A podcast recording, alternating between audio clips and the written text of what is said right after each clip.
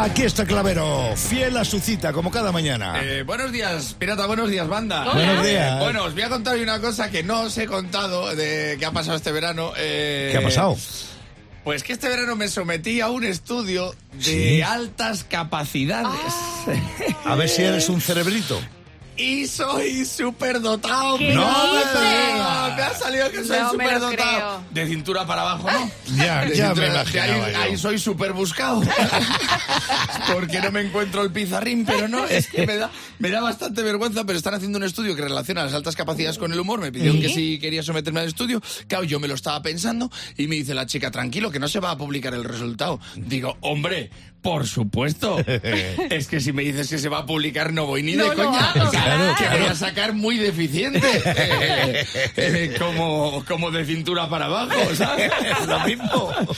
Bueno, tres horas y media de prueba. Yo escribí, dibujé, respondí preguntas, eh, hice esquemas, alicaté dos baños y no sabía si estaba en un estudio de altas capacidades o en el FP de letras mixtas. Yo me pegué una paliza y claro, la chica me llama para darme los resultados y me dice que ha salido, que tienes un percentil altísimo. Percentil que yo pensaba que era la jarra con la que echas la leche. Fíjate lo listo que soy.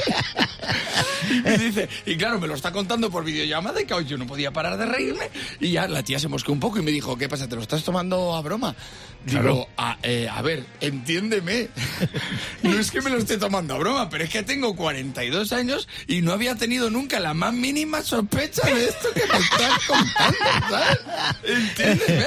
O sea, que yo he destacado muchas veces, pero por ser subnormal, con todos los respetos. O sea, no porque me aburra yo en las conversaciones, ¿sabes? Dice, ¿qué pasa? ¿Nunca te has aburrido una conversación? Dice, sí, pero porque no me estoy enterando de nada, ¿sabes? Porque... Claro, joder, dice, ¿por qué te has venido al estudio a hacer este estudio? Digo, porque quería hacer un monólogo para la radio.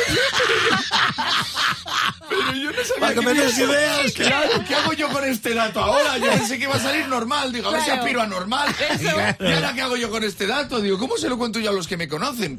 Porque claro, hay un problema. Y me dice, ¿el qué? Digo, que me conocen. ¿Cómo les miro yo? a- O sea, yo tengo amigos que se han estado riendo tanto cuando se lo he contado que me ha empezado a ofender. Que le he tenido que decir, oye, para ya. Es que tú no has visto cómo pelo yo la manzana. Ahora mi mujer, cada dos por tres, es que no sé pelarla. Y cada dos por tres pasa por la cocina y dice, bueno, bueno, el de las altas capacidades. Cuidado con el superdotado que se corta un dedo. Y mi repre, que es gallego, se llama Sí. Yago, el capullo de mi qué manera de darle la vuelta a las cosas, me dice. O sea, que ahora ya podemos decir que no estás dando todo el rendimiento que podrías dar. Pero, digo, joder, pero vamos, que a mí no me afectó, porque claro, como soy superdotado, bueno, me afectó, lo supe encajar Claro, perfectamente. Sí, claro. Y le dije, pues que sepas que es el vecino el que elige al alcalde. y es el alcalde que quiere que sea. Ya digo frases de superdotado. Vamos, sí, sí, sí. Así que nada, tratarme con cariño, que ahora soy un niño especial.